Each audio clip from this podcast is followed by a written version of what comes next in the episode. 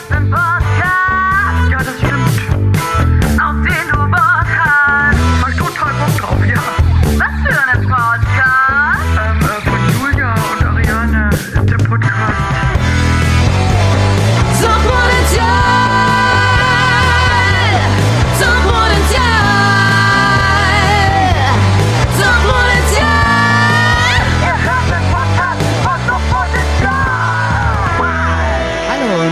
Willkommen, liebe Suchtis, hier zu der wahnsinnig geilen Jubiläumsshow von Suchtpotenzial. Ein Jahr Corona, ein Jahr Kulturlockdown.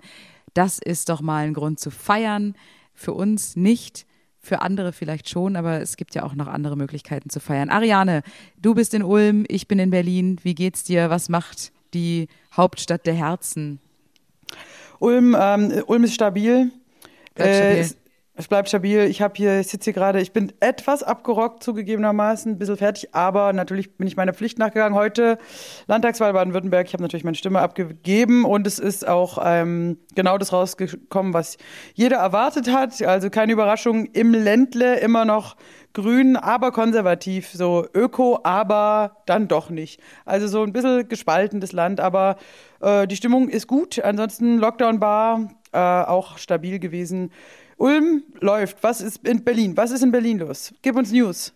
Ah, hier ist eigentlich gar nicht so viel passiert. Ich habe mich einfach erstmal versucht, wieder ein bisschen äh, zu akklimatisieren nach den zwei Wochen, in denen ich ja gar nicht zu Hause war und nur unterwegs ähm, mit äh, dir und vielen anderen Menschen und habe dann jetzt echt so ein bisschen gebraucht, um wieder so in den Groove reinzukommen, hier mal wieder einen, einen stabilen Tagesrhythmus an Start kriegen, äh, meine Eltern sehen und lauter so Geschichten, mal den Nachbarn Hallo sagen, gucken, ob hier in meinem Hood, in meinem Block noch alles stabil ist und so. Und ja, hat sich nichts verändert. Hier ist alles Ich höre auch Alten. oft den Begriff stabil, ähm, höre ich auch oft. Also Berlin ist auch stabil. Stabil, Weil stabil. Berlin ist total stabil.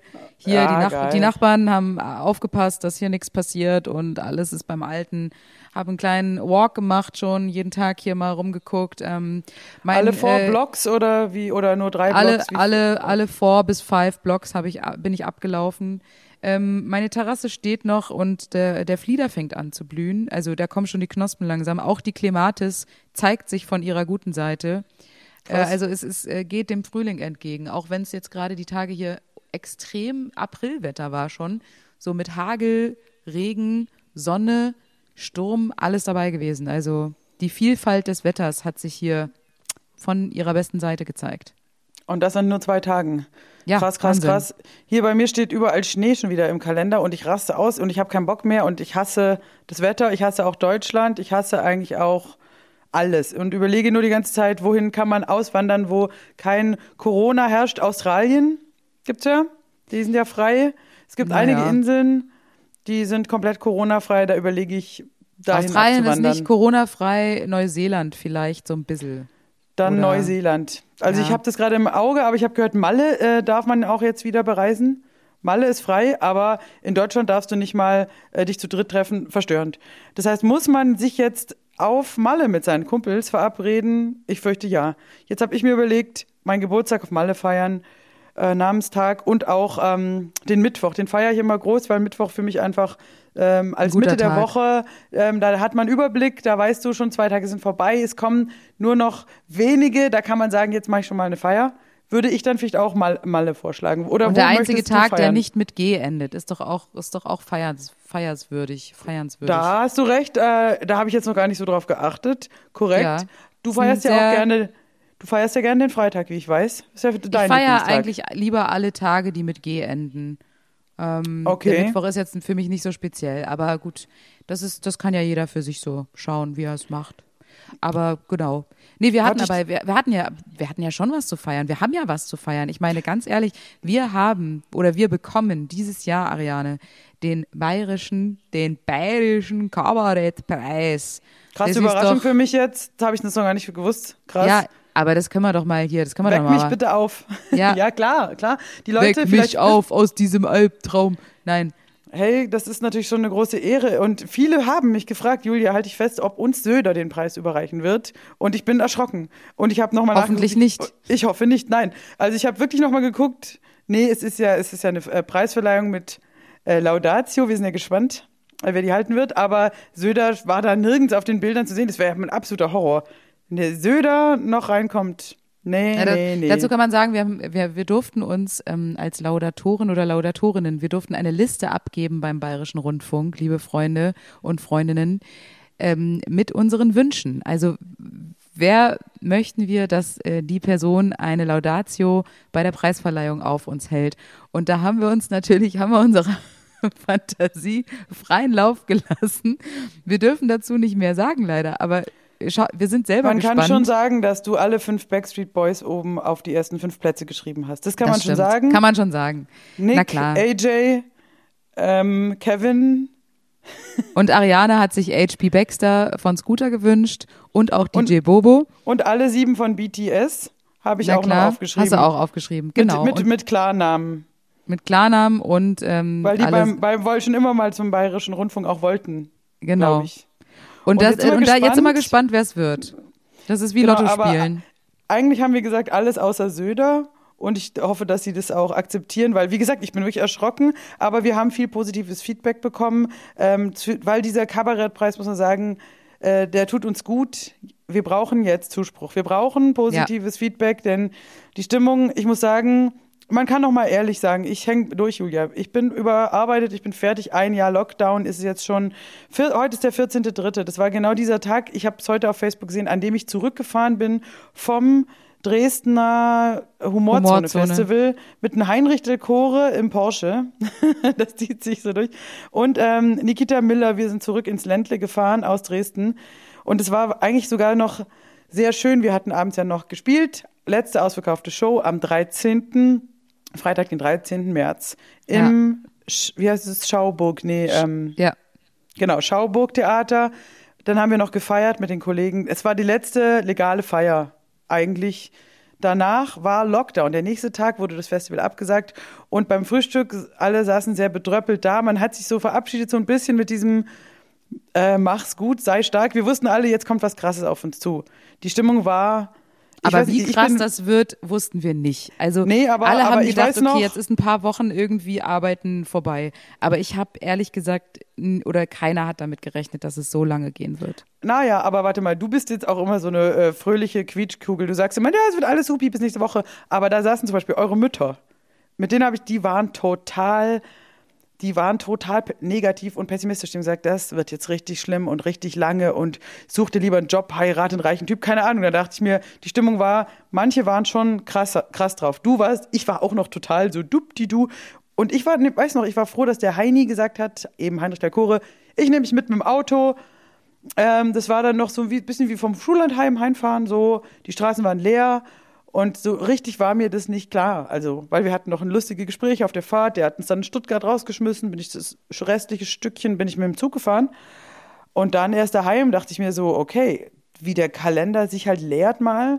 Erst waren es ja nur sechs Wochen, glaube ich, oder? Dann waren es nochmal zwei, nochmal dann, im Endeffekt waren es 14 Wochen, glaube ich alles weg so. Und das ähm, hat dann äh, erst nach einer gewissen Zeit äh, sich gezeigt. Aber ich werde schon, also wenn ich zurückblicke, ich muss sagen, boah, war schon heftig. Wie, wie, was sagst du, wenn dich, dich jemand fragt, ein Jahr Kulturlockdown, wie fühlst du dich? Ausgelaugt, ehrlich gesagt. Ich finde, dass das Anstrengendste daran ist ja, ähm, dass man dass man die ganze Zeit irgendwie äh, Output versucht zu produzieren, obwohl man nichts erlebt, was ja schon schwierig an sich ist. Also man versucht irgendwie kreativ zu sein, obwohl man gar keinen äh, Input kriegt von der Umwelt, außer Corona, Corona, Corona, Corona, Corona, Corona.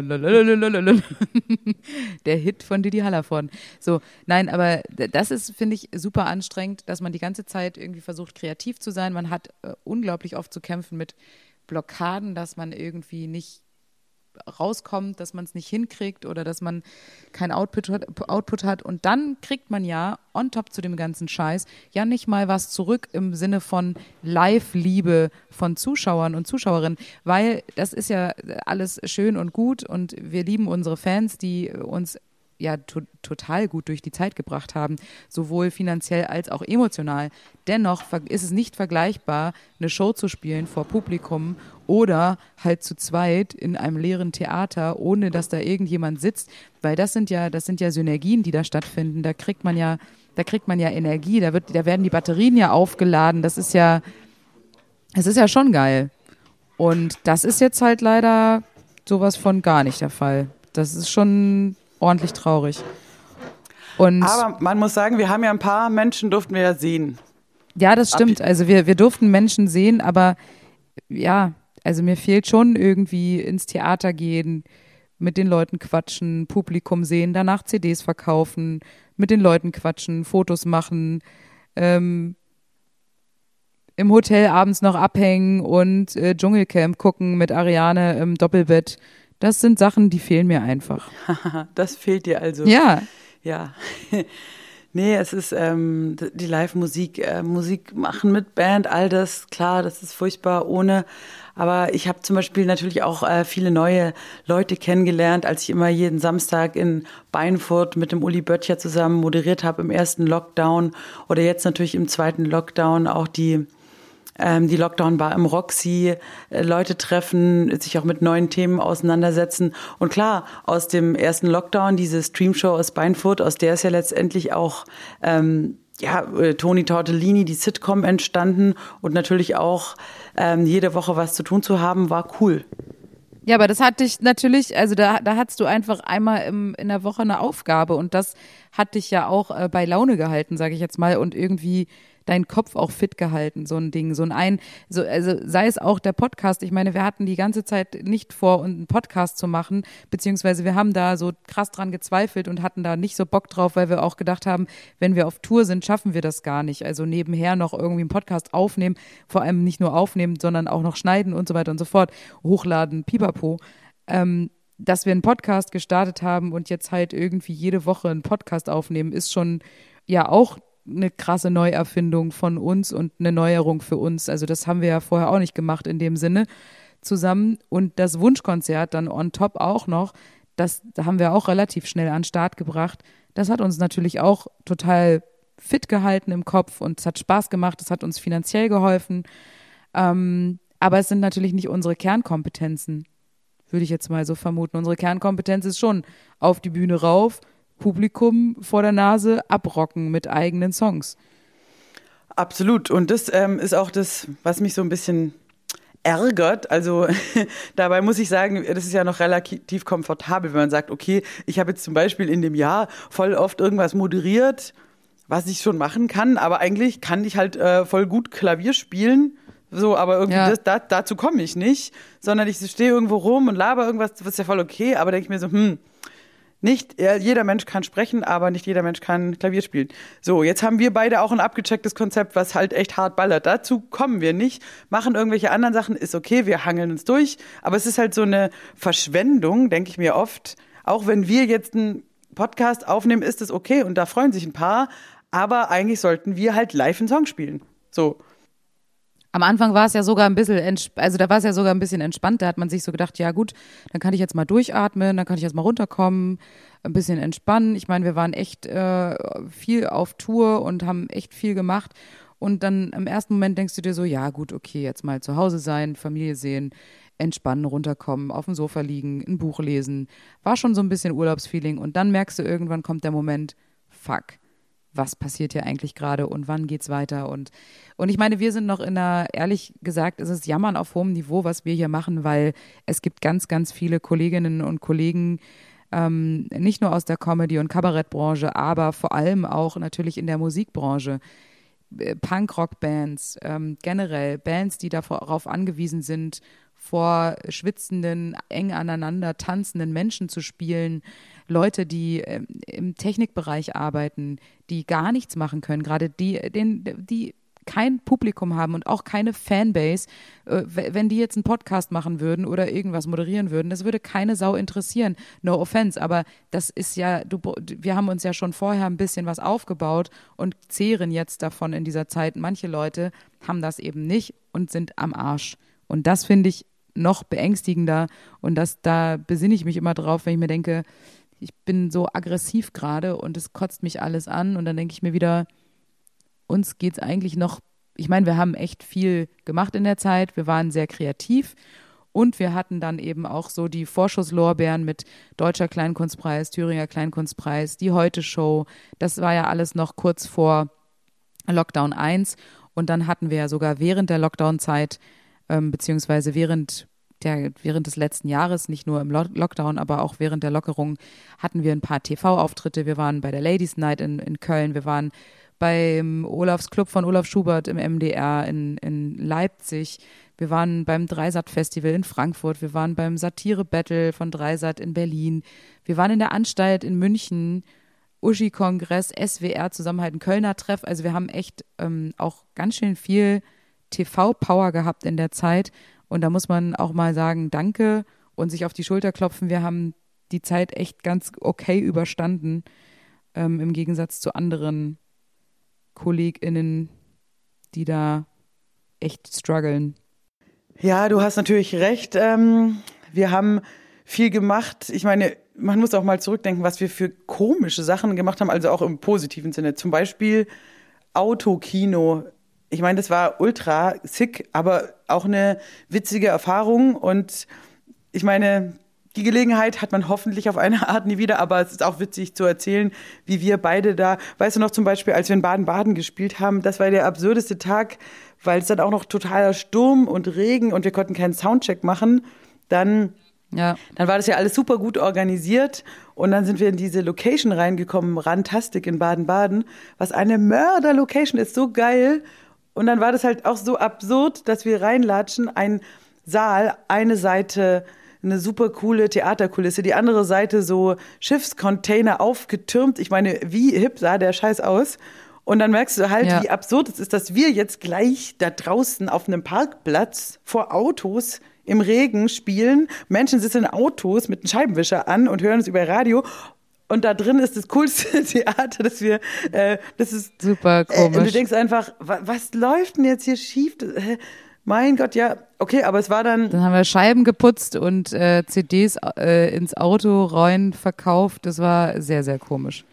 Aber auch lustig irgendwie. Es war schon lustig. Ich habe ja noch extra Scheibenreiniger geholt und Lappen und keine Ahnung. du hast ja an dem was. Abend noch einen Scheidenpilz auch geholt, ne? Scheiben, Scheibenwischer. Nee, wir haben ja, ich fand's geil, du hast ja gesagt, äh, wer eine CD kauft, dem wische ich auch die Scheibe. Und das haben ja viele in Anspruch genommen. Dann, ähm, Ja. ich denke, da sind ja auch sehr lustige Selfies und Videos entstanden. Äh, du, wir, hat, wir haben ja da noch rumgeblödelt und waren gut drauf. Das war Sommer. Es war zwar absurd, aber auch ein bisschen witzig. Und man muss ja auch sagen, was auch geil war, diese, als wir diese Biergartentour gemacht haben, also wirklich durch die Bundesländer, da war es ja auch so schräg, weil wir ähm, manchmal gar nicht wussten, in welchem Bundesland sind wir. Und was gilt da jetzt? Und dann war es ja auch mal geil, da waren wir, wir dachten, wir sind noch in Baden-Württemberg, waren aber schon in Rheinland-Pfalz. Und dann galt wieder alles anders. Dann sind wir weiter rum. Ja. Und irgendwann waren wir, das weiß ich noch, in Rostock oben im Norden. Und da war dann plötzlich alles ultra locker.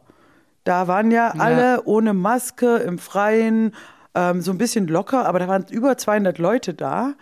Alle haben ganz normal Getränke bekommen und so. Während wir dann irgendwie zwei Tage vorher noch in Rheinland-Pfalz haben die auf einen Fußballplatz auf dem Boden Kreise gezeichnet, wo dann Leute in dem Kreis In bleiben Kreisen. mussten. Und wenn die von dem Kreis zur Toilette mussten, mussten die sich eine Maske aufsetzen ähm, und durften keinen anderen äh, Kreis durchkreuzen und so. Also völlig absurd, unterschiedliche Regelungen. Und das war, also das war skurril und auch ein bisschen lustig. Und ich weiß noch, in Rostock war es besonders schön, super Wetter.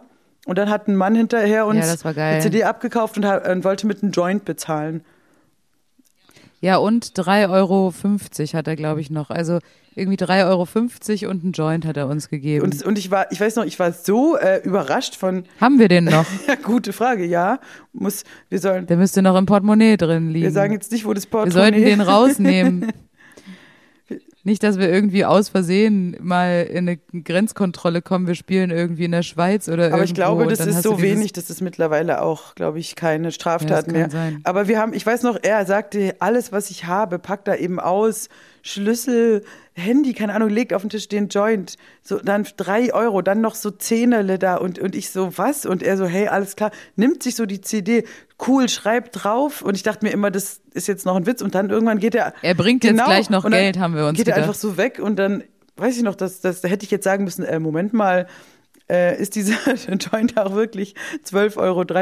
Keine Ahnung, es, es war entwaffnend, er hat es auf so eine selber. Und dann dachte ich mir auch irgendwie, na ja, gut, hey, vielleicht, ähm, vielleicht bringt uns das ähm, an der, manchmal bin ich so ein bisschen abergläubisch, dass ich denke, ja, vielleicht zwei Tage später wirst du nachts überfallen, dann steht ein Typ da und sagt, gib mir einen Joint oder ich bringe euch beide um und dann sind wir froh, dass wir den haben. Ja, so ein Ja, Joint, irgendwie, das, ja. weißt du, dass uns das was bringt, so wie bei so einem, so einem Computerspiel, wo du so sammelst irgendwie so eine Schlüssel ein und du weißt noch nicht, wo, warum du ihn brauchst, aber drei Level später schließt du damit so eine Tür auf. So dachte ich ein bisschen. Ja. Weil wir waren ja auch auf Tour und dachte einfach, gut Dinge zu haben. Aber Bares wäre eigentlich schon besser gewesen. Rückblickend war es falsch, obwohl wir es noch nicht wissen. Ne? Aber es ist eine gute Es ist eine Geschichte. gut- ist eine ja. gute Geschichte. Und das ist ja auch das Ding, in dieser ganzen komischen Zeit sind ja auch gute Geschichten entstanden. Zum Beispiel, ähm, als wir nach Bad Kreuznach eingeladen wurden vom äh, Musikverein oder so vom Musikförderverein Bad Kreuznach e.V. und äh, wurden Bad da Kreuznach gebucht. rockt, heißt es, oder? Genau. Auf der Homepage waren ganz viele so Altherrenbands, die ähm, so Cover gespielt haben von Altrockern. Und äh, wir haben schon gedacht, wie passen wir denn da rein? Naja, gut, wenn sie das unbedingt wollen, dann kommen wir da halt hin.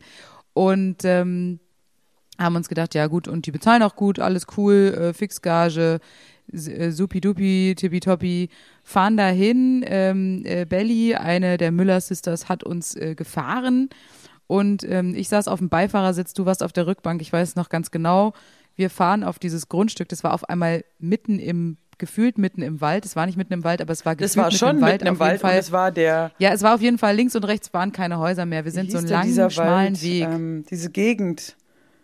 Ja, schon wieder vergessen. Es hatte auch so einen Waldnamen, so artiges die Ding, Region. Ja. Auf jeden Fall, wir sind da äh, reingefahren und es äh, links und rechts keine Häuser mehr, fahren eine lange, lange, einen langen, langen Weg hinunter und auf einmal erscheint so ein großes, riesiges Haus und wir schauen und unten steht so, stehen lauter Motorräder und so eine fetten, so ein fetter Ami-Schlitten, so ein Pickup mit äh, bedruckt drauf und äh, so in Army-Tarnfarben und oben ein Riesenschild MC Outlaws. Und wir so, ach hey, wo sind wir hier gelandet? Ich weiß noch, dann sind wir da auf dieses Grundstück gefahren, hinter die Bühne.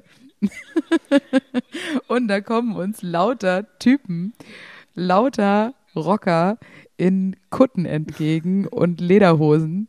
Und, Und das äh, waren nicht die mit- Village People. Nein, voll tätowiert mit äh, hartem Schmuck und keine Ahnung was. Und wir sitzen da drin und ich weiß nur noch, dass ich die ganze Zeit so Beavis und Butted-mäßig total nervös gelacht habe, immer so. Ich weiß nur, dass Belly los? hat immer Sons of Anarchy geguckt in der Zeit und das war nicht gut. Dann hat sie sich nicht getraut auszusteigen erst. Die ist am Lenkrad, hat sich nur noch am Lenkrad festgehalten und ist so runtergerutscht. Ich habe die ganze Zeit nervös immer so Oh, oh. und Ariane hat sich nur an den Kopf gefasst und dann klopften schon von allen Seiten Hallo.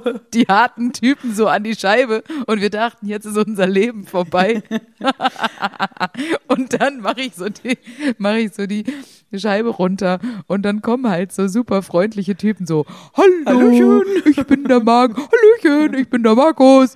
Ich bin hier für euch verantwortlich. Ich zeig euch mal, wo der, kann ich euch was tragen? Kann ich euch was tragen helfen? Ähm, was kann ich da nehmen? die Wollt ihr was trinken? Ja, Ja, wie die Schlümpfe waren die. ich musste Und gleich an diesen Mal- Witz denken beim Otto-Film. Kennst du das, wo er sich so ranlehnt an ein Motorrad und dann fallen alle Motorräder fallen alle um. Die wollen ihn Ja. dann so umbringen, so eine Rockergruppe. Und die standen auch alle so in der einen Reihe. Da dachte ich mir, wenn wir jetzt diesen Otto-Move machen, dann rennen besser schnell. Und es war so witzig, weil dann kam irgendwie raus, wir haben uns halt gefragt, wer zur Hölle hat uns denn hierher gebucht?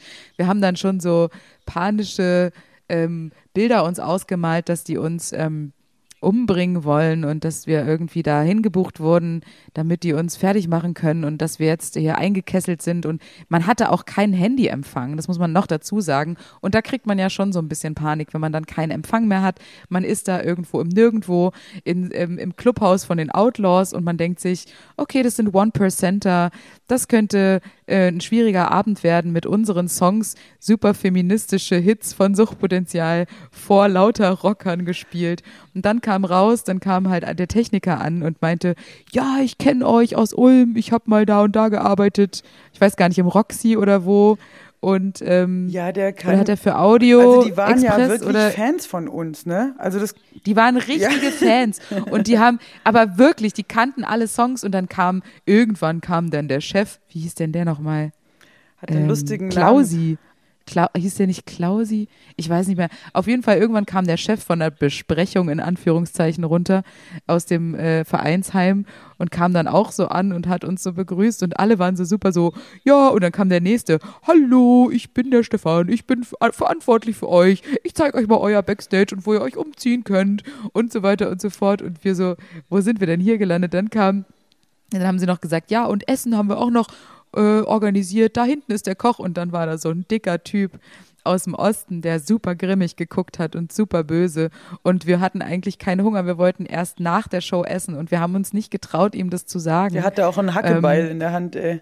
Es war so gruselig. Und der stand dann so da mit seiner Schürze und so und guckt uns an so, wann wollten ihr essen? Und wir so, ja, also wir haben jetzt gerade noch gar nicht so richtig Hunger, aber ähm, vielleicht geht's auch nach der Show und so. Und sie, sie können es aber jetzt auch schon warm machen. Wir essen es auch kalt und so. "Na, Es schmeckt aber nicht kalt. Ich habe äh, hab Öfenkartoffeln gemacht mit und Feta. Die hat, der hat sich so mega Mühe gegeben. Der hat dann so ähm, Fe Ofenfeta mit so selber Kräutern und Gemüse drin in so Folie äh, ähm, eingeschlagen und Ofenkartoffeln. Dann hat er selber einen Tzatziki gemacht und hat halt so Fettessen aufgefahren, noch einen mega Nachtisch und so. Hat uns das da alles hingestellt, war mega nice. Und ähm, die Show war dann auch mega, also ultra lustig, weil da haben die dann so Wellenbrecher vorne gehabt, ähm, normalerweise für Konzerte, dass die Fans nicht irgendwie die Bühne stürmen oder sowas. Dann standen wir da oben, die Leute an ihren Bierbänken und Biertischen und ich hatte echt Schiss. Wir haben ja echt überlegt, was, was spielen wir da für Songs? Ähm, können wir Ficken für den Frieden spielen? Können wir genauso Scheiße spielen und so? Dann haben wir halt einfach durchgezogen und alles gespielt. Und die sind ausgeflippt. Die standen da alle. Die haben auch mitgesungen getrunken, und so. Geraucht, mitgesungen, haben es voll gefeiert und danach kamen sie alle, wollten Fotos mit uns, wollten Aufkleber von uns, wollten CDs und dann haben wir dann noch in diesem Outlaws Vereinsheim äh, Bar haben wir dann da noch gesessen mit den ganzen Leuten und die wollten uns gar nicht mehr gehen lassen. Die waren ähm, so Feuer und Flamme und haben da Party gemacht mit uns. Es war ultra witzig. Der Abend hat sich zum Guten gewendet, aber es war natürlich, da sieht man mal, was man oft, ähm, mit was für Vorurteilen man oft äh, kämpfen muss. Oder Ja gut, ich sag mal, aber so Ja. mit, mit Rockern generell haben wir ja eigentlich kein Problem. Wir haben ja auch schon oft im Blackland und so gespielt, so diese, also diese Typen. Nein, so, Metal, sind Metal-Fans ja genau an sich unsere, oder, oder genau, aber Wacken ist unser genau, Leben. Die Frage ist halt, ähm, sagen wir es mal so, gegen in später, zu später Stunde hatte ich dann ja mit dem Präsidenten tatsächlich noch so eine kleine Feminismusdiskussion, warum äh, Frauen äh, nicht mitmachen dürfen und so. Und dann merkt man natürlich schon, äh, da gibt's schon unüberbrückbare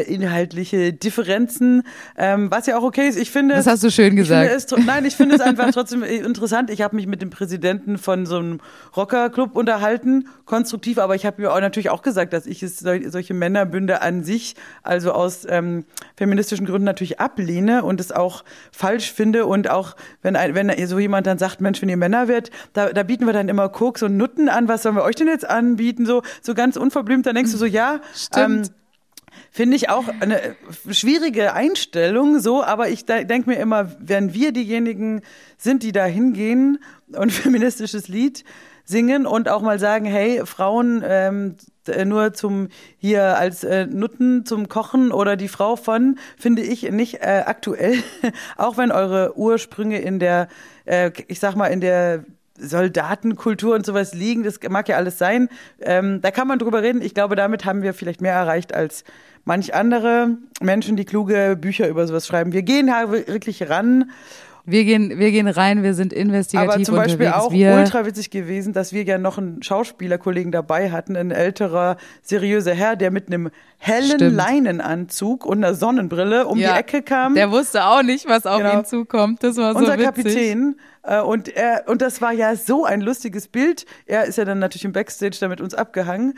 Alle eben mit diesen schwarzen Rocker-Ledersachen und er mit diesem hellen Anzug, so geföhnte Haare, sieht halt so ein bisschen aus, so Schwarzwaldklinik. Und, und die waren, haben ihn auch alle so angeguckt, so, hä? Richtig witzig. Die haben später auch gefragt, wer war, wer war eigentlich dieser spießige ältere Mann, den ihr da dabei habt? Was war das denn für einer? Richtig witzig. Und das fand ich auch so witzig. Und er- Und auch zu dem, äh, zu dem Präsidenten da äh, vom, vom Outlaws-Verein, Club, äh, wie auch immer. Ähm, als wir diese feministische Diskussion hatten, da meinte ich ja dann auch, ja, dann, dann seid ihr ja kein Stück besser als die katholische Kirche. Und dann, da hat der echt runtergeschluckt und da hast du richtig gemerkt in seinem Gesicht, nee, also ich lass mich doch jetzt hier nicht mit der katholischen Kirche Ja, vergleichen. Also, also so weit kommt's ja noch. Also wir sind ja wohl viel cooler als die katholische Kirche. Da denke ich mir so, ja, aber eure Regeln sind die gleichen. Also come on. Ähm, das war auf jeden Fall sehr, sehr witzig. Was auch noch Ähm, total lustig war, als ich das, weiß noch, ich habe das Auto eingeladen und dann war noch die Frage, fahren wir das Equipment jetzt noch zum Hotel? Und es war so ein abgelegenes Ding mit außenrum auch so eine Art, da so eine kleine äh, Toreinfahrt. Und da habe ich noch gesagt, naja, Ja. hm, oder ich, ich, wenn ich jetzt noch was trinke, dann müsste ich halt das Auto hier stehen lassen und sag so, kann ich das Auto hier über Nacht stehen lassen? Und die so, ja, wie meinst du nicht? Sie, na ja, oder also mit dem Equipment oder wird es irgendwie äh, wird da eingebrochen. Und dann haben die sich kaputt gelacht, weil natürlich niemand traut sich, da irgendwas aufzuknacken. Da wurde mir auch klar, dass da schon ein gewisses Bedrohungspotenzial ausgeht von solchen Vereinigungen. Und ich weiß noch, dass wir auf dem Rückweg nachher ziemlich angeschickert langgelaufen durch diesen Wald erstens wussten, wir sind hier schon relativ safe.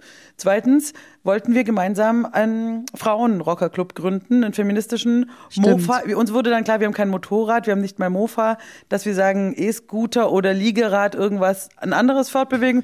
Da war schon irgendwas anderes Tee Cooles. und haben gesagt, wir machen was Cooles, äh, vielleicht BMX, irgend, irgendeine Art von Fahrzeug und nur Frauen.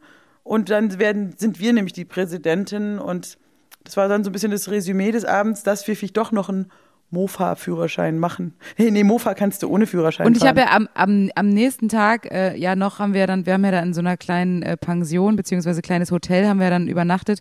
Am nächsten Tag haben wir dann da mit dem Hotelbesitzer noch ähm, gesprochen. Ich habe mit dem ja noch länger gesprochen, habe dann auch mal gefragt, wie ist es so hier mit dem äh, Rockerverein um die Ecke und so. Und da meinte er, ja, also die machen hier einmal im Jahr ihr krasses Konzert. Und ähm, da machen die laden die ganz viele Bands ein und dann ist die dann ist die Stadt hier nur voll mit denen und die kommen dann hier ganz normal gekleidet ins Hotel, ziehen sich auf dem Hotelzimmer dann ihre Rockerkluft an und dann gehen die halt mit ihren geilen Karren, fahren die hier ein paar Mal um Block und dann halt zu dem Konzert runter. Und er meinte, also ohne die, also die sind hier, die benehmen sich alle ausgezeichnet, sehr freundlich, sehr zuvorkommend. Und äh, natürlich hat unser Hotel auch sehr viele Gäste durch die alleine, dass da halt ständig die ähm, Vereinssitzungen sind dann und dass da die Konzerte sind und so, die bringen hier Kultur rein und so. Und dann denke ich mir, ja, okay, dann kann man jetzt auch nicht, äh, kann man ja jetzt auch nichts sagen. Naja, es war auf jeden Fall ein Erlebnis und ähm, Es war, Sehr- es war richtig äh, überraschend. sehr erfrischend. Und ähm, Äh, sehr erfrischend und ähm, ja. auch wenn man natürlich sagen muss, Rocker als Musikrichtung und Lifestyle sind wir natürlich total d'accord, aber natürlich sobald es in Richtung äh, Türsteher-Szene, Drogenhandel, Prostitution geht, was es ja auch gibt, da bin ich natürlich, äh, da sind wir natürlich äh, raus und sagen auch so nicht. Aber da können wir jetzt auch zu denen Genau. nichts sagen, Nein, weil aber wir es sind halt nichts wissen genau, über die. fließende Übergänge und es ist aber trotzdem spannend, sage ich mal, in diese ich bin da ja wirklich, ich meine, ich, wie gesagt, ich spreche mit dem Rocker-Präsidenten genauso wie mit einem katholischen Pfarrer. Ich spreche auch sogar ähm, mit einem Bürgermeister in der Lockdown-Behörde. Ich mache das, ich spreche mit jedem. Ich finde es interessant, Einblicke zu haben, auch wenn man unüberbrückbare. Ich habe, ich spreche auch zum Beispiel im Gegensatz zu viele, die sagen, man soll nicht mit äh, Rechten sprechen oder so, finde ich auch total falsch. Ich rede mit jedem, ob AfD, Mitglied, äh, Skinheads, mich interessiert das alles. Ich, äh, auch wenn ähm, mir einer eine gute Verschwörungstheorie präsentieren will, dann sage ich, okay, hau raus, überzeug mich. Ich rede sogar mit den Zeugen Jehovas Gut, manchmal nervt aber ich, nee, ich bin da sehr, ich finde es auch immer falsch zu sagen, man darf nicht mit Nazis sprechen oder so. Da denke ich mir, nee, du musst mit jedem sprechen. Erstens, um seine Position zu verstehen und gegebenenfalls auch abzulehnen, aber du musst erst mal reden, finde ich. Nur meine Meinung. Ja, beziehungsweise um, um Kontra zu geben auch. Genau. Also, ich meine, das war jetzt ähm, in dem Fall dann eben auch äh, der Moment, äh, wo man vielleicht sagen kann, vielleicht hat man bei den Jungs auch äh, im Herzen tief drin was bewegt und äh, deren Frauenbild oder generell deren ja, deren ähm, äh, eingeschränktes, äh, eingeschränkte Sicht auf Feminismus auch ein bisschen überdacht und das würde mich ja freuen. Also ich rede auch gerne mit Leuten, die sagen, äh, Feminismus ist für mich Abfall. Dann äh, erst recht, Ja, ehrlich wer gesagt. hat denn sowas also, da sage ich nicht, da sage Abfall. da sage ich, da sage ich nicht, ähm, tschüss. Da, äh, da, da gehe ich doch erst recht dran und äh, versuche mit dieser Person zu diskutieren. Solange sie mich respektiert und solange sie auch meine Meinung akzeptiert oder meine Einwände akzeptiert beziehungsweise toleriert. Und wenn ihr mich So. nicht akzeptiert, dann hau ich dir aufs Maul. Zotz nämlich genau und gibt's so Nagenklatscher und drauf. trete ich die Person so weg in den Graben. Wo wir gerade bei Feminismus und Rockern sind, soll ich mal die Geschichte andersrum erzählen, Ariane? Das Total gerne, ja, super, wenn das passt. Dann kannst du dich, kannst du dich entspannt zurücklegen. Äh, Mach ich schon lehnen, die ganze Zeit, ich. aber- Legen kannst du dich auch. Hau raus. Ich habe gedacht, ähm, was gerade ganz gut passt, so ähm, zwei Menschen, Tour, live, unterwegs sein, Rockerclub, da bin, da sind wir genau richtig. Doch bei From Dusk Till Dawn von ähm, einem meiner Lieblinge, Quentin Tarantino, da habe ich mal überlegt, da habe ich mal dran rumgeschnibbelt, wie man das umdrehen könnte. Geschichten andersrum. From Dusk Till Dawn. Dusk Till Dawn. So. Die Brüder Ricarda und Samantha Gecko sind nach einem Gefängnisausbruch und einem Bankraub, wobei etliche Menschen starben, mit drei Männern als Geiseln auf der Flucht nach Mexiko. Das FBI und die Texi texanische Polizei dicht auf ihren Fersen. Während Samantha ihre Emotionen im Griff hat, zeigt sich Ricarda als cholerische, verhaltensgestörte Sexualverbrecherin. Wir können nachher noch drüber sprechen, wer wer ist. Als sie unterwegs einen Getränkeladen aufsuchen, um eine Straßenkarte zu kaufen, ermordet Ricarda unnötig eine weitere Texas Rangerin, wonach beide auch die Verkäuferin töten. Ricarda wird dabei die Hand durchschossen und zwei der Geiseln können entkommen. Die Schwestern setzen ihren Weg mit der dritten Geisel fort, einem älteren Bankangestellten, der im Kofferraum des Fluchtwagens eingesperrt ist. Unterwegs nehmen sie ein Zimmer in einem Motel und Samantha lässt ihre Schwester mit der Geisel allein zurück, um den Weg zur Grenze zu erkunden. Als sie zurückkommt, findet sie zu ihrem Entsetzen die Geisel von Ricarda missbraucht und bestialisch ermordet vor. Die geistliche Jana Fuller, die nach dem Tod ihres Ehemanns an Gott zweifelt, ist mit ihrem Sohn Karl und ihrer, Adoptivtochter Scarlett ebenfalls in dem Motel abgestiegen. Kurzerhand nehmen die Schwestern die Fullers als Geiseln, um in deren Wohnmobil über die Grenze zu kommen. Auf der Fahrt achtet Samantha darauf, dass Ricarda sich von dem Jungen fernhält. Es gelingt ihnen, versteckt im Wohnmobil die Grenze zu passieren. Sie fahren zum Titty Twister, einer abgelegenen Table Dance Bar mit Bordellbetrieb, zu der sie sich, äh, zu der sie die mexikanische Unterweltgröße Carla für den nächsten Morgen bestellt hat. Diese will den Gecko-Schwestern gegen einen Anteil an ihrer Beute Asyl in El Rey gewähren. Samantha hat vor, die Zeit bis zum Eintreffen von Carla in der dubiosen Bar zu verbringen. Am Eingang legen sich die Schwestern mit der Türsteherin an und schlagen sie zusammen. In der mit Truckerinnen und Bikerinnen gut gefüllten Bar bewegen sich etliche Tänzer in knapper Kleidung auf Tischen und Emporen lasziv zur Musik einer mexikanischen Frauenband.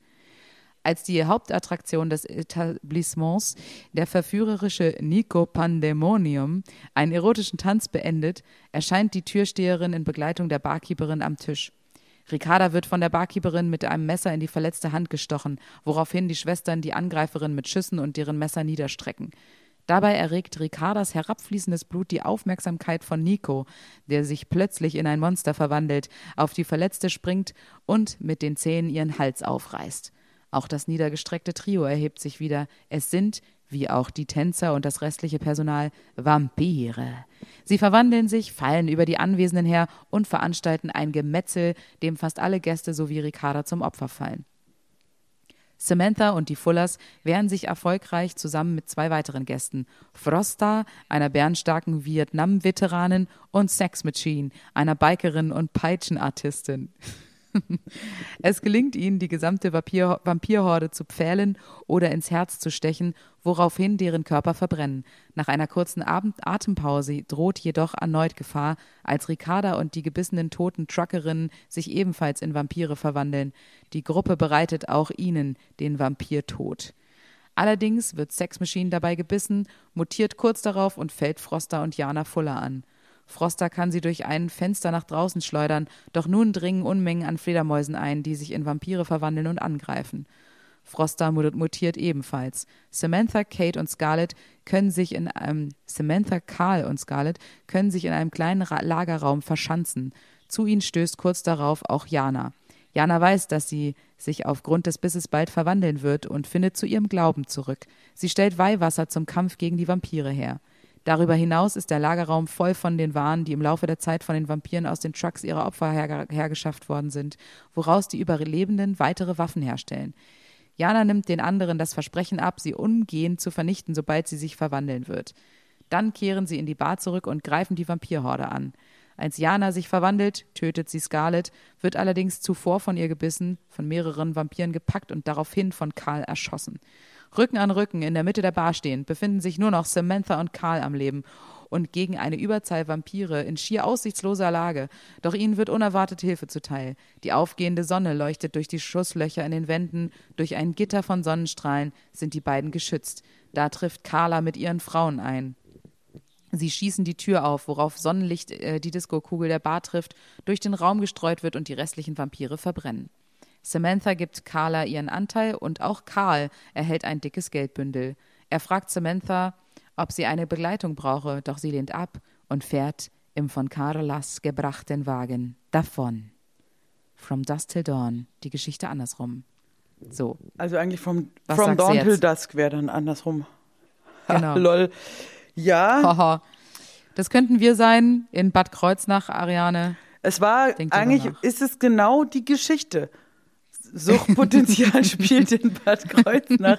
Und du hast es jetzt nur eigentlich noch mal ein bisschen anders erzählt. Also das war jetzt, die Frage ist, wer sind dann Thomas Was und ist, Belly? welche Geschichte stimmt? Thomas und Belly sind dann erst dieser Pfarrer, also Pfarrerin, nee, okay, es klappt nicht so ganz.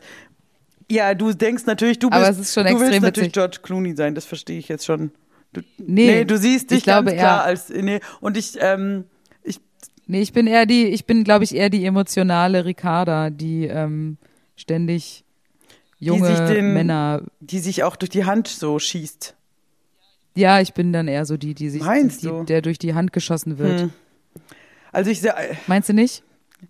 ja. Bist du eher so der Ich Tarantino-Typ? weiß es nicht. Ich meine, äh, ich dachte halt eigentlich eher, du bist jetzt eher so dem, der attraktive Sympathieträger und ich bin eher so der nerdy äh, Sponk in unserer Gruppe. Witzig, ich, ich hätte es genau umgedreht. Tatsächlich? Gedacht.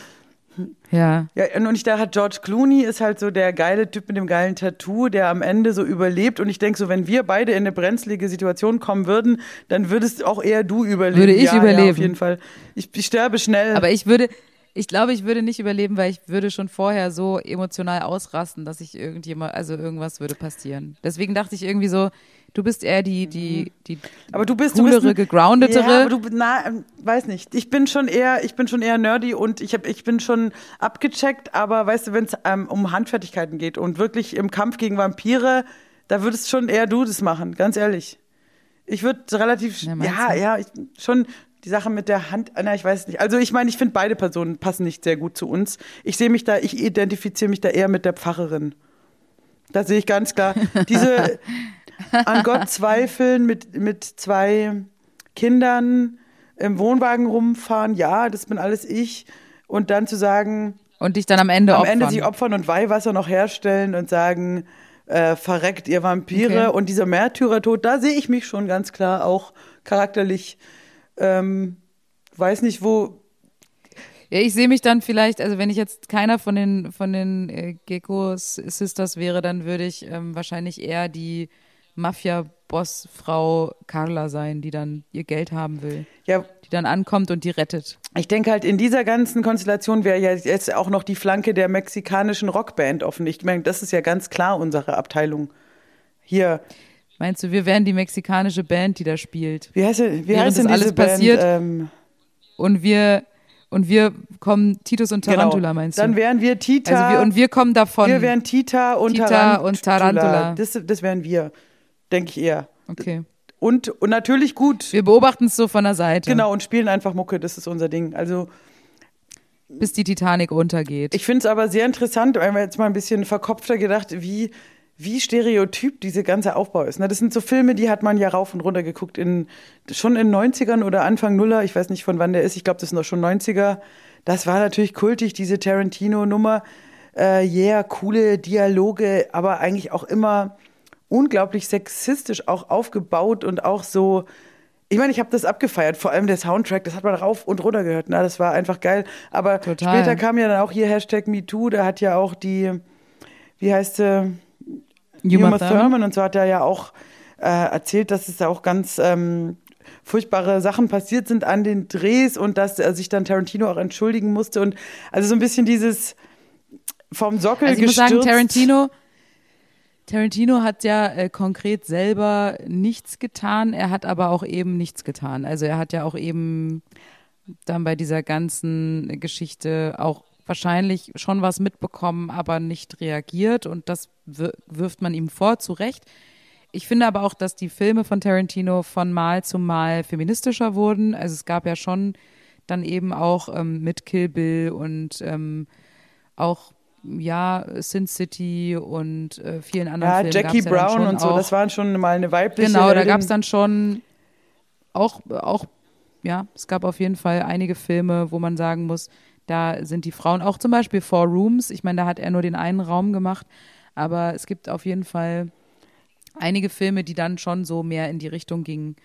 Der hat sich auch entwickelt. Und das finde ich ja auch spannend bei Filmemachern, wenn man dann merkt, auch Autoren oder so, dass man dann merkt, okay, die Zeiten ändern sich und dann äh, gehe ich mal mit der Zeit und, und beharre nicht auf meinem alten Männer ja. Actionfilm. Nee, man muss auch sagen, dass was es- irgendwie außer, außer Zeit gekommen Es ist. ist auf jeden Fall, es gibt auch starke Frauenrollen und es ist nur einfach dieser Talk. Ich meine, es war auch einfach immer Standard, immer so coole Typen mit coolen Knarren und coolen Anzug labern irgendwas und dann kommt geile Mucke und wir haben es abgefeiert. Das ist der Soundtrack meiner, ich sag mal so, meiner Jugend total hier von Pipe Fiction bis, ja, ich habe das war, hat mich schon geprägt, so, aber ich, wenn man es mal ein bisschen reflektiert, andersrum geht's natürlich nicht. Und ähm, es ist schon sehr immer, ähm, immer diese, diese Macho- Gelaber, immer ultra cool, immer ein Zahnstocher und Kippe im Mund, weißt du, und immer so, äh, Samuel L. Jackson sagt dann was richtig Cooles und dann ballert er drei Leuten die Birne weg und dann kommt eine coole 60s-Song. Ja, ich gebe zu, war geil. So, und ich will das auch nicht, ich Ja. will das auch nicht missen, so. Aber wie gesagt, hinterher ist manche Sachen haben ein bisschen schalen Beigeschmack. Aber ich kann, ich, ich gebe zu, ich kann immer noch Pulp Fiction mir reinziehen, find's geil, zieh mir die Mucke rein.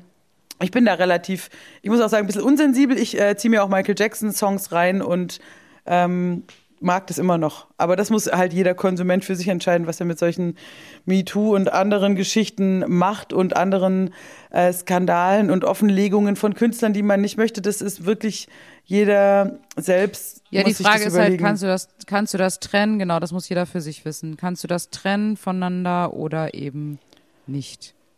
Das ist die große Frage, die man sich halt immer wieder stellt.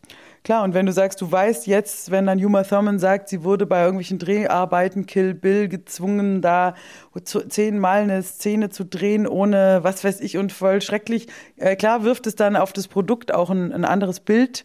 Ich kann viele Leute verstehen, Ja. die sagen, ich kann jetzt nicht mehr Michael Jackson Songs hören, aber ich kann mich halt ans Klavier setzen und sagen, geile Harmonie, ich hab Bock drauf. Ähm, ich, ich kann das wirklich trennen. Also bei vielen Dingen, wie gesagt, ich finde, es muss halt ich kann es eher nicht trennen, wenn ich so ein Wagner-Lied höre, wo es heißt, Sieg heil, mein Führer, Sieg heil, dann denke ich die ganze Zeit, alter Schwede, was geht? Und kann dann nicht ähm, trennen, sagen, das war alles vor dem Dritten Reich, da kann der Mann jetzt nichts dafür. Für mich ist es halt so No-Go. Und wie gesagt, das muss man halt als Konsument entscheiden. Und ähm, ich kann sogar, ich kann sogar einen James Bond Film angucken, wo der die ganze Zeit den Frauen auf den Arsch drauf klapst, so Hallo Schnuckelchen. und kann den irgendwie trotzdem noch ähm, anschauen als ein Zeitdokument und finde es auch kultig, diesen Übermacho, der alle Frauen bumst, dann sterben die. Schon okay, kann man schon mal machen. Musste halt alles in Kontext sehen. Kontext, Kontext, Kontext. So, wo sind wir stehen geblieben? Hey, wir waren beim, genau, Context is king. unser Leben ähm, eigentlich wie From Dusk Till Dawn, nur andersrum. Wir haben ähm, in 2020 und jetzt 21 ein scheiß Jahr karrieremäßig hinter uns auf eine Art, aber auch viel Verrücktes erlebt. Gibt es noch was, wo du sagst, ha, da erinnere ich mich gerne dran zurück? Boah. Ja, also ich fand, ähm, ich fand in, in Leipzig Olafs Club, das fand ich total schön irgendwie, weil das war das erste Mal nach diesem ersten Lockdown, dass wir wieder eine äh, TV-Aufzeichnung hatten und dann haben wir da ganz viele getroffen, weißt du noch, die auch an diesem letzten Abend, an diesem 13., äh, Freitag den 13. beim, beim letzten Abend vom Humorzone-Festival waren. Und das fand ich irgendwie total, das war ein sehr emotionaler Tag irgendwie, auch wenn man die da, da war so ein schöner Garten hinter dem, hinter dem Studio, wo wir gedreht haben. Und das war echt super schön, die ganzen Leute dort zu treffen und sich mal auszutauschen. Das war so das erste Mal, dass wir mit Kollegen so live uns mal wieder austauschen konnten nach dieser ganzen komischen Zeit. Das war sehr schön. Da erinnere ich mich gerne dran. Ähm, ich erinnere mich sehr gerne ans Dreisat-Festival. Das hat total Bock gemacht. Und als wir dann noch abends äh, vorm Hotel standen und dann kam so ein älterer ja, Rentner, der wohl auch sehr gut betucht und auch schon leicht angetüdert war, der wollte irgendwie noch was trinken gehen, aber es hatte ja nichts offen. Man konnte so im Grunde also nur noch in dieser Hotelbar oder an der Rezeption konnte man sich aus dem Kühlschrank was holen. Wir hatten uns halt ein Bier geholt und standen mit unserem Captain äh, Kollhoff im weißen Leinenhemd, der Typ, der auch schon einst bei den ähm, bei den Outlaws Der dabei hängt war. immer mit uns rum. Der hatte uns noch, der hängt, hängt immer mit uns ab, das war auch wieder so eine Story. Der hat halt auch gerade nichts zu tun. Ähm, standen wir dann noch draußen am Auto und der hat so eine olle Karre, da haben die schon gesagt, ja, wem gehört denn diese furchtbare Karre da draußen? Kann die mal jemand wegfahren? Und wir so, ja, wir wollen nur noch ein Bier trinken und dann sind wir schon weg. Und dann kam dieser ältere Rentner und fragte, wo man noch was kriegt. Dann meinten wir, ja klar, hier ähm, an der Rezeption kannst du dir was holen, Bierchen aus dem Kühlschrank. Dann kam der halt mit so einer ultra teuren Flasche Weißwein und ein paar Gläsern an und hat dann mit uns draußen noch ähm, gegen äh, Zigaretten hat er uns dann Wein gegeben und wir haben dann da noch ewig gestanden im Frischen draußen und haben gequatscht und der hat uns ein Loblied gesungen auf, der war so begeistert irgendwie, der kannte uns nicht und war aber so, ach, ihr macht Kabarett, wie toll und ach, die Kultur und ja, der war total emotional. Es war sehr witzig. Der war auch Ja, ein schweinereich und hat erzählt, dass er irgendwie der Vorstand der Allianz oder sowas war. Und ähm, er muss Mehrere seine ganzen, Wohnungen in Frankfurt. seine Immobilien muss er da irgendwie abchecken. Deswegen äh, geht er halt ins Fünf-Sterne-Hotel und so. Da dachte ich mir auch, what a Lifestyle. Aber der Yes. war wirklich sehr nice. Stimmt, daran erinnere ich mich auch gut. Und ähm, ich weiß nicht, ich weiß, wir waren auch noch an der an der Ostsee. Das war auch richtig schön. Weiß noch, wir waren, ähm, als wir in Rostock gespielt haben, am Tags, am Tag, äh, an dem Tag selber, glaube ich, und am nächsten Tag. Oder ich weiß nicht, genau, Stimmt, an dem Tag. noch am Strand. Und das war super Wetter und da haben wir doch noch die, äh, die Razzi getroffen. Razzi, Und das liebe war Grüße so an der Stelle. schön. Das war leider total überfüllt, ne, weil so alle halt Urlaub in Deutschland, aber boah, geiler Sand, super schön. Es war richtig schön. Das war Ich hatte danach auch so ein richtiges Urlaubsgefühl, obwohl wir nur zwei Ja, Tage das- da das war waren. richtig geil. Hat das ähm, und auch eigentlich arbeiten mussten oder Oh, gearbeitet Rostock haben, war- war es so schön sch- am Strand abgehangen und dann sind wir noch in so ein super schönes Restaurant gegangen in so einer alten Fischerhütte und dann mit Sand in der Unterbuchse nach Hause gefahren. Das war total geil. Genau, das wäre jetzt irgendwie von meinen, ich habe jetzt auch nicht alles auf dem Schirm, aber von diesen ganzen Biergartensachen, die wir gespielt haben, da, das ist auf jeden Fall ein Highlight gewesen und auch München fand ich total geil in diesem München war auch Äh, geil. Machen wir ja auch dieses Jahr wieder, aber im. Mai schon. Ja. und wirklich, äh, da waren nämlich auch echt nice Leute, da war ja auch die Caro war da und noch ein paar und die Moni, Freunde und äh, das Wetter hat so krass gehalten, obwohl es die ganze Zeit nach Regen aussah und dann sind wir da irgendwie trocken davon gekommen und in der Zugabe hat es dann geregnet und die Leute haben alle einen Schirm rausgeholt und wir so ficken für den Frieden und alle gesungen mit den Schirmen, das da, erinnere mich mich als an so einen voll schönen Ja. Moment. München war super. ich weiß nicht, wir haben viele Open Airs gespielt und da witzig war auch dieses äh, Sörewald Eiterhagen und diese schrägen Nummern, wo, wo der da draußen dieses Open Air Bühne und direkt neben uns war so, waren so eine Kuhwiese und dann habe ich noch diesen blöden Ja, Gag stimmt. gemacht, so von wegen, die rufen die Bullen, haha. Ähm, das war schon aber richtig witzig, weil wirklich die Kühe, Kühe so meh, meh, von wegen Hals Maul, wir machen Soundcheck. Oder natürlich Beinfurt Ja, das Hoftheater, witzig. das war unser erstes Open Air im Juni schon. Dann wird, glaube ich, zwei, genau, zwei Tage gespielt, was super schön war, aber na, nachts noch so schweinekalt geworden ist. Weißt du noch?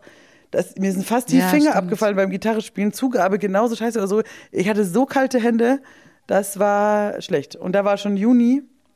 Macht mir ein bisschen Sorgen. Ich hoffe, diesen Sommer wird's schön warm alles.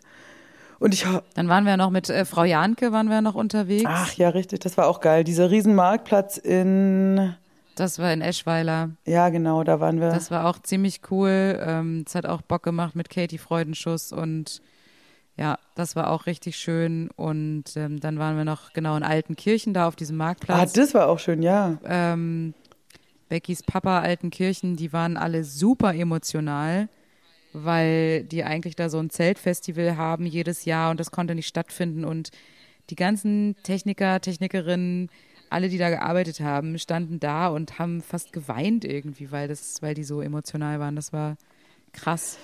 Ja, Dann waren wir in der Uferfabrik. In der Uferfabrik Ah, haben das wir war auch Air geil. Gespielt. Das war auch, das war auch richtig geil. Da, wo meine ganzen Nachbarn da waren. Also im Grunde die ganze, das ganze Publikum bestand aus meinen Nachbarn, weil wir da um die Ecke wohnen. aber da muss Und die dann so Zettel gemalt haben. Ja, da muss ich auch witzig. echt sagen, ähm, jedes von diesen Open Airs hatte halt im Grunde eine echt gute und besondere Stimmung, weil einfach man gemerkt hat, ähm, alle kämpfen und alle hatten diese, dieses Loch und sind so dankbar, dass wieder was geht und diese und die Crews, aber es war halt auch auf eine Art immer so depressiv, weil alle hatten, wie man jetzt weiß, auch zu Recht Angst vor dem Herbst und alle haben gesagt, jetzt hier im Sommer können wir ein bisschen was machen, Kulturverein, Knickknack und die Stimmung war gut und die Ja. Leute kommen wieder, aber es dürfen nur 100 kommen oder 200, bla bla. Und dann hieß es halt, okay, der Herbst, was bringt der Herbst? Und dann ging es ja eigentlich erstmal ganz gut los. September, Oktober haben wir ja auch noch drin gespielt. Aber wer hätte, Stimmt, wir haben Düsseldorf haben wir drin gespielt und wir haben ähm, Köln gespielt, wir haben, wir haben Oberhausen gespielt, wir hatten richtig Fulda, Doppelshow, wir hatten coole Shows. Das lief erstmal gut an. Ja. Also das war alles, die Stimmung war war, echt cool. gut, klar, man hat nicht das gleiche verdient und so, weil Beschränkung, aber trotzdem war alles für uns erstmal wieder ein bisschen, wir waren happy eigentlich im Herbst, sage ich erstmal. Und ich, wir haben es auch nicht kommen sehen, naiv und blöd, wie Ja. wir sind. Nein, ich, und jetzt ist halt schon wieder über 20 Wochen Lockdown.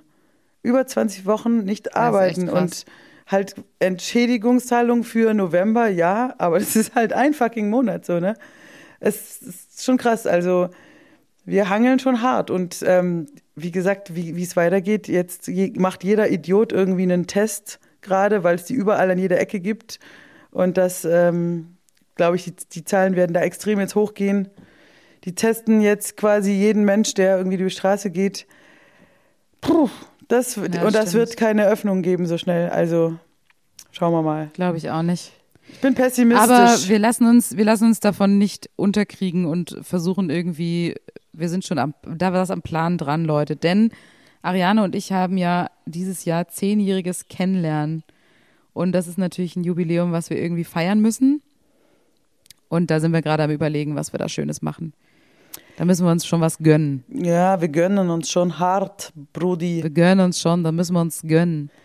Ja, wir werden fett. vielleicht was machen, was damit zu tun hat, wie wir uns kennengelernt haben. Da äh, gu Genau. äh, gute Suchti-Fans wissen ja, dass wir beim Musical aufeinander getroffen sind und wer jetzt richtig sich gut auskennt, kann jetzt auch mitraten, welches Musical war das, wo war das, vor zehn Jahren. Man kann das sogar leicht recherchieren. Und vielleicht können wir zu diesem Thema auch was Schönes machen. Schauen wir mal, schauen wir mal. Wir sind in der Planung. Wir sind auf jeden Fall ähm, Genau. ich weiß nicht, sind wir. Ähm, oh ja, wir hatten nicht gesagt, was unsere Droge der Woche ist, Julia. Unsere Droge der Woche war ja das ähm, Augustinerbier, das wir gemeinsam getrunken haben, als wir endlich verkünden durften, dass wir diesen bayerischen Kabarettpreis Ja, gewonnen Mann. haben, über den wir uns super freuen und eben auch. Äh, Und an dem wir uns jetzt festhalten. Äh, an dem halten wir uns jetzt einfach auch fest. Ähm, bis, bis November freuen wir uns einfach über den Bayerischen Kabarettpreis, weil da haben wir einfach was, worüber wir uns freuen können. Genau, das ist noch eine lange Zeit hin, das finde ich auch schön. Und da habe ich Ja. auch, du hast ja gestern, äh, wie ich gesehen habe, warst du ja online in der Lockdown-Bar und da. Und dann ähm, haben wir eigentlich heute schon alles. Genau, aber da wollte ich noch sagen, da habe ich ja diesen Andreas Kümmert da gehabt als Gast, den vielleicht viele kennen. Und er hat ja dieses Bandmobil, dass er praktisch mit so einem Bus mit seinem Kollegen durch die Gegend fährt und aus dem fahrenden Auto raus. Nein, nicht aus dem fahrenden, die fahren irgendwo hin, schieben so eine Tür auf und haben da eben eine kleine PA und spielen dann da. Und wir hatten ja auch schon über solche, ähm, wir hatten ja auch rum, rumgeflaxt, auch zu sagen, dass wir uns so eine Art Laster holen, wo wir dann praktisch die Plane wegmachen. Da ist direkt die Bühne und sagen irgendwie, wir sind im illegal unterwegs, im Untergrund. Dass wir sagen, wir fahren irgendwo hin, informieren die Fans, GPS-Koordinaten, die kommen da alle hin, wir spielen eine halbe Stunde und fahren weg, wie das A-Team nach erledigten Job, dass wir so, dass wir, und die Polizei sucht uns aber, die finden uns nicht, weil wir so eine Tarnplane haben. Also wir fanden es ein bisschen witzig und dachten so ein bisschen actionfilmmäßig, aber der hat es natürlich ganz seriös, der hat dann auch so erzählt, dass er da ja irgendwo im Wohngebiet so ein Ehepaar sagt, komm vorbei, Klappe auf und dann rockt er da los. Andreas kümmert, könnt ihr ähm, mal abchecken, ja. Aber Suchtpotenzial mit Gags Sehr guter jetzt. Mann. Zwei Leute jetzt, also wir machen auf.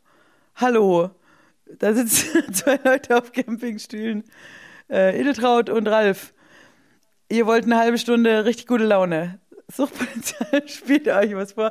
Ich finde die Vorstellung absurd, Also, aber auch witzig. Ich sage, ich sage mal so, ich gebe hier, ich gebe hier ein Versprechen, wenn, ähm, wenn es jemanden gibt, der ein Fiat Ducato ähm, L5 H2, mm, ich sag mal, nicht mehr, nicht mehr als 100.000 Kilometer gefahren, ähm, so einen zum Beispiel im Angebot hätte und mir den verkaufen würde, dann würde ich uns so einen ba Bus bauen, Ariane. Dann würde ich uns so einen Bus bauen. Vielleicht sogar schon bis Ja. zum Sommer. Dann Aber fahre ich nach du willst ja so einen Bus mit so einem zum Bett. Uli Böttcher und baue mit dem zusammen. Du Aber- kannst schon beides haben. Es gibt äh, die Möglichkeit, hinten ähm, mit Hilfe einer, ähm, mit einem Podest, einer Schiene sozusagen ähm, eine, eine Bühne rauszuziehen. Habe ich alles schon gesehen, habe ich alles schon notiert. Und da sozusagen dann eine Bühne hinten dran. Das geht, alles. Ich brauche nur das Auto, aber es sind alle, alle Vans, alle Fiat Ducati L5 H2 sind ausverkauft gerade. Du kriegst nichts. Ähm, jedenfalls nicht für einen angemessenen Preis.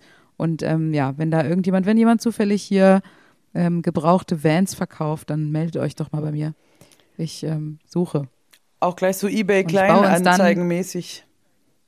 Ich suche uns dann, ich baue uns dann einen Suchti-Bandbus. Suchtobil. Suchti-Mobil. Ja, der Andreas Kümmert hat ja gemeint, er hat so einen handwerklich begabten Onkel. Da dachte ich mir auch, ja, ist immer auch so Onkel in der Hinterhand zu Das ist- haben. Ist gut. Das ist Uli Böttcher, der Ja. handwerklich begabte Onkel. Genau, wir haben keine echten Onkel, wir haben halt diese Kultur. Wir haben ja den Großvater, den Onkel, die, die holen wir uns einfach so durch. Ähm, Ja. Wir schleimen uns bei vielen Kollegen ein und dann haben die für uns so eine verwandtschaftliche ähm, Ebene erreicht. Also äh, bei mir ist es auch Und die so. haben auch keine Angst, dass wir uns nur einschlammen wegen Erbe, weil die haben nichts. ja, das ist gut. Nein, wir sind keine Erbschleicher. Also solange man sich bei Kulturschaffenden ähm, einschleimt, dann da macht sich keiner Gedanken. Das ist Also Das ist ich glaube nach wie vor, die, äh, selbst wenn du wirklich nur, man braucht ja eigentlich nicht viel. Wir könnten ja sogar unplugged spielen, weißt du? Oder eben halt, also mit Gitarre, oder eben halt, man sagt, kleine PA, Ich würde schon, ich würde schon eine Solaranlage oben drauf packen und schauen, dass ich eine ähm, so eine fette Solaranlage drauf packe, dass wir eine äh, PA haben, die wir damit betreiben könnten, so dass wir zumindest ein, ein Keyboard, also E-Piano und Gesang verstärken könnten. Und dann könnte man ja auch einfach Ziel. sagen, Klappe auf, äh, zwei Paletten raus, PA, PA, Genau. Keyboard, so. Und dann schlagen wir uns halt mit Straßenmusik durch, bis die Bullen kommen, packen schnell ein, fahren weg. So könnten wir den Genau. Sommer auch überstehen. Und wir sagen unseren Fans immer, wo wir sind, vielleicht ähm, nicht nur in Deutschland, vielleicht sind dann wieder die Grenzen auf, Urlaub in Europa möglich. Dann spielen wir halt auch mal in Milano auf dem Marktplatz und dann kommen halt zehn Suchti-Fans. Ist halt voll geil. Ist, Das wäre mega. ist gar nicht ausgeschlossen, weil die kaufen ja auch alle das Haus für einen Euro in der Toskana. Haben wir beim letzten Mal schon besprochen. Dann sind die auch um den Block. Dann fahren wir durch die Eben. Gegend und dann machen wir halt Straßenmusik. Also ganz ehrlich, wenn die einfach diese Theater nie wieder aufmachen, müssen wir gucken, wo wir bleiben. Müssen wir draußen spielen. Die Leute haben Bock, wir haben Bock, man darf nicht mehr rein. Ja, gut.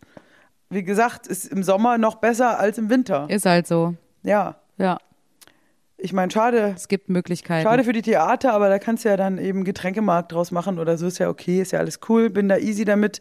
Aber wir müssen wir halt machen unser gucken, eigenes Ding. wo wir bleiben. Wir spielen aber vom Laster runter. Wir spielen einfach, wir spielen dann einfach neben Rewe, dann können sich die Leute da ein Getränk holen und, dem und dann zu uns kommen. Nee, wir machen einfach so eine Tour de Ikea-Parkplätze oder so. Weißt du, dass man einfach sagt, Wir können auch das Wunschkonzert im Grunde so machen.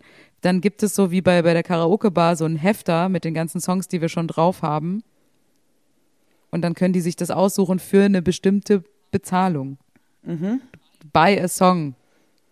du, ähm, ich sag mal knallhart, ähm, in der Straßenmusik ist die Zukunft. Wir müssen jetzt raus auf die Straße. Wir, auch. wir stellen uns zu den Nutten dazu. Ja, da ist, so ist es halt. Jeder bietet an, was er am besten kann. Wir sind halt nicht mehr so sportlich. Wir rocken halt ab.